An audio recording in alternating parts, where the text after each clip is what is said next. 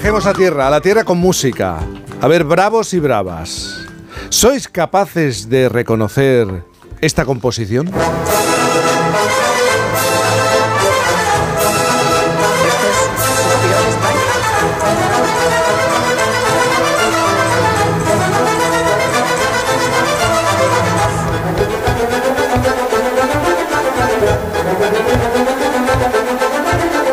La zarzuela, un género español, por fin recibe el reconocimiento que se merece. El gobierno ha aprobado nombrar, eh, denominarla patrimonio inmaterial.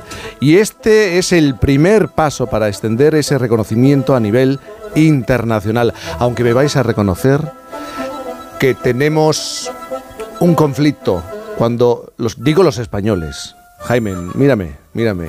Cuando siempre tendemos a comparar la zarzuela con la ópera.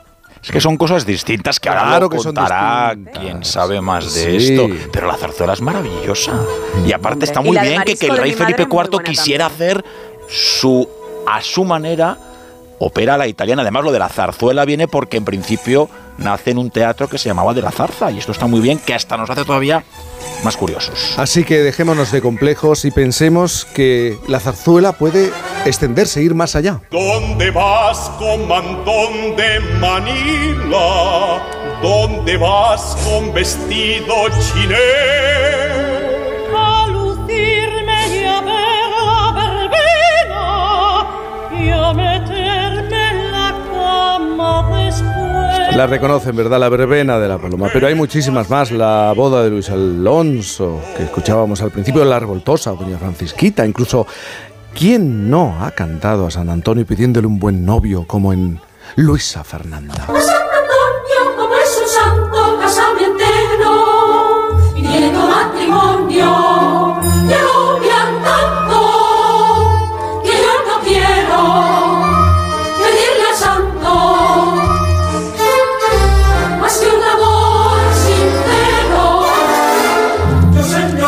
Sí, hemos querido ponernos muy bravos hoy con el teatro musical lírico porque la situación lo merece y porque queremos charlar con, con la persona más brava que se nos ocurre para, para este tema, Miquel Ortega, prestigioso director de orquesta, compositor de música clásica, pianista, por cierto, una de las personas que más ha peleado para que se reconociera la zarzuela, se le denominara mm, como patrimonio inmaterial. Miquel, buenos días. Buenos días, ¿qué tal? Buenos días. Jaime te tiene mucho respeto. Sí, claro. ¿Eh? Te Caray, tiene- Muchas gracias. ¿Qué importancia tiene incluir a la zarzuela eh, como patrimonio, y denominarla como patrimonio inmaterial? A ver, a, a mí se me ocurrió hace ya unos 12 años eh, empezar a hablar de este, de este tema porque creo que siempre hemos tenido demasiados complejos, ¿no? Sobre, bueno, no solamente sobre nuestra música, sino sobre casi todo lo que es nuestro, ¿no? En comparación con lo extranjero. Y claro, yo he tenido mm, la suerte de, de hacer mucho repertorio francés, italiano, eh, incluso fuera. De hecho, estuve cinco años de Vale. principal director invitado en el Teatro Francés de la Música y veía cómo se cuidaba todo, cómo se le daba un valor. Y aquí, pues bueno, como que nos da un poco de vergüenza.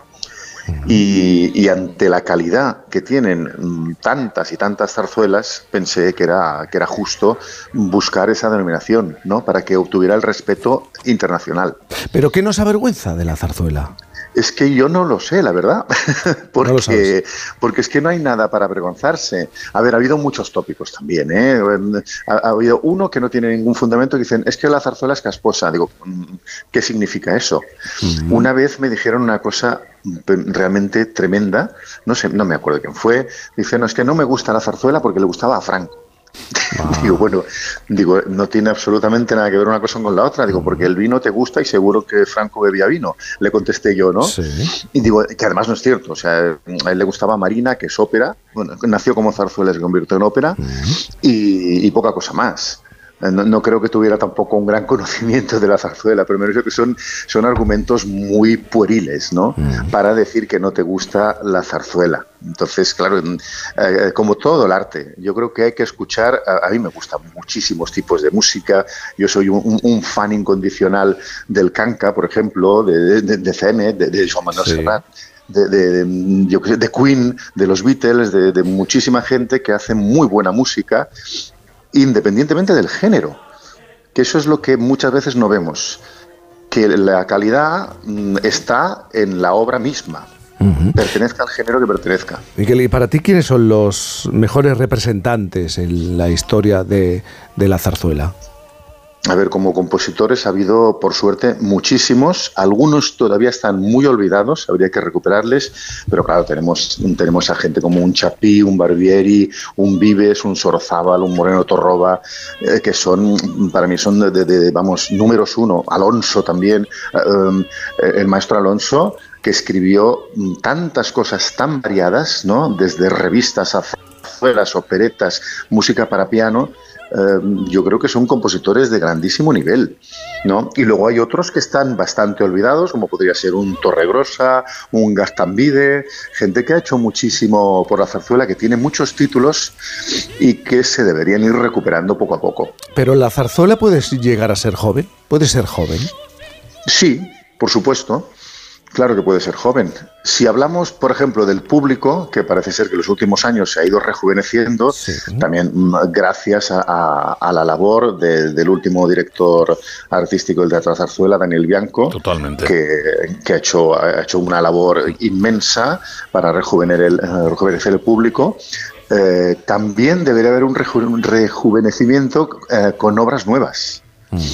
¿No? Entonces, y poco a poco se ha ido haciendo. Lo que pasa es que todavía es esporádico. Así como en las óperas eh, seguimos componiendo, los autores seguimos escribiendo óperas, porque es, digamos que es una forma músico-teatral mm, que funciona muy bien y seguirá funcionando. De hecho, el musical, por ejemplo, es heredero de, la ópera. O sea, todo lo que es música lírica al final son ramas de un mismo tronco, ¿no? La zarzuela, la opereta, el musical, la ópera, pero como forma musical la ópera sí que se ha mantenido más y la zarzuela pues pues no.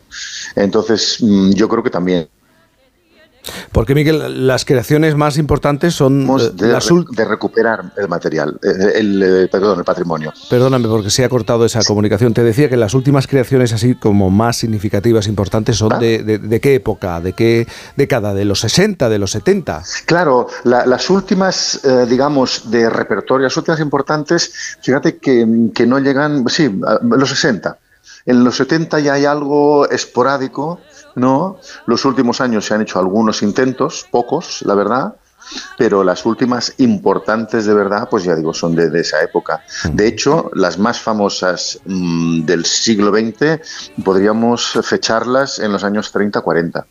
Luego sigue habiendo, pero claro, cada vez menos. Estarás de acuerdo, estaré de acuerdo conmigo. Claro, le exigimos a la zarzuela algo que muchas veces no le pedimos a la ópera. De hecho, estaba pensando eh, que efectivamente para rejuvenecer al público, el proyecto Zarza hacía precisamente escenografías, puestas sobre el escenario, quizá mucho más contemporáneas, para rejuvenecer al público, porque se, no sé si es casposo o no, pero se tiende a la zarzuela a asociar con toda esta cosa casi antropológica del traje típico, de lo más ancestral. Y a mí siempre me gusta recordar que en aquel famoso pabellón de 1937, para el que Picasso colgó el Guernica, lo que había enfrente, por orden del gobierno de la Segunda República, era toda una representación de esos trajes típicos y con la zarzuela como fondo. Es decir, que es de una modernidad y así fue entendida por grandes durante muchas décadas y hoy la miramos mal y es una pena. Dos momentos, Miquel. hola, soy Isabel Lobo. Mira, fíjate, decíais, hola, un momento moderno. ¿Cómo será de moderna la zarzuela? Que en una película como My Fair Lady, que tienen esos eh, tintes de musical, hay un momento en el que ella está cantando eso de la lluvia en España, bellos valles, baña, y eso no deja de tener menos de musical y más de zarzuela.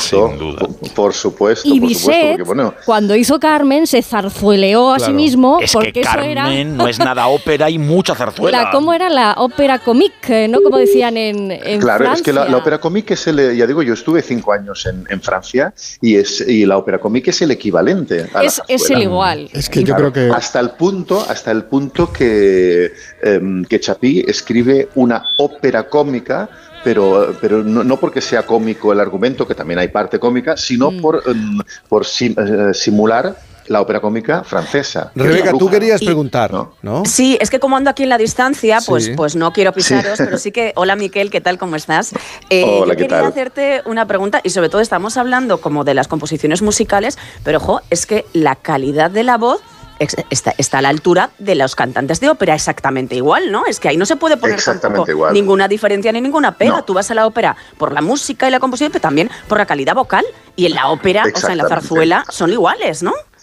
Ahí no hay ninguna diferencia y si me permitís, hay una cosa que para mí enriquece mucho el género, pero con eso ocurre también en la opereta y en el musical, que hay muchos papeles eh, en los que se canta pero que, eh, que están a cargo de actores.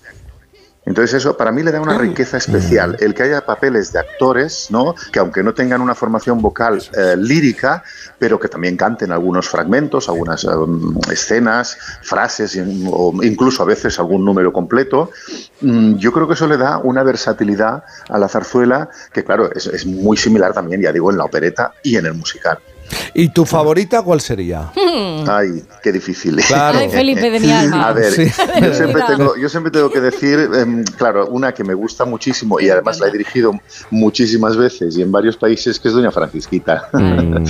pero, pero, a ver, mi favorita, bueno, sí, una, por lo menos una de mis favoritas sí, pero hay muchas. Y hay muchas que todavía no he podido hacer y que no se representan mucho, que me encantan, ¿no? Como por ejemplo una, una dogaresa del maestro Millán, que lleva muchos años sin representarse. Fijaros que hay muchas zarzuelas, como la dogaresa, que no ocurren en España, no son costumbristas, ¿no? La dogaresa, claro, es la mujer del, del Dux de Venecia y es un argumento bastante dramático, ¿no?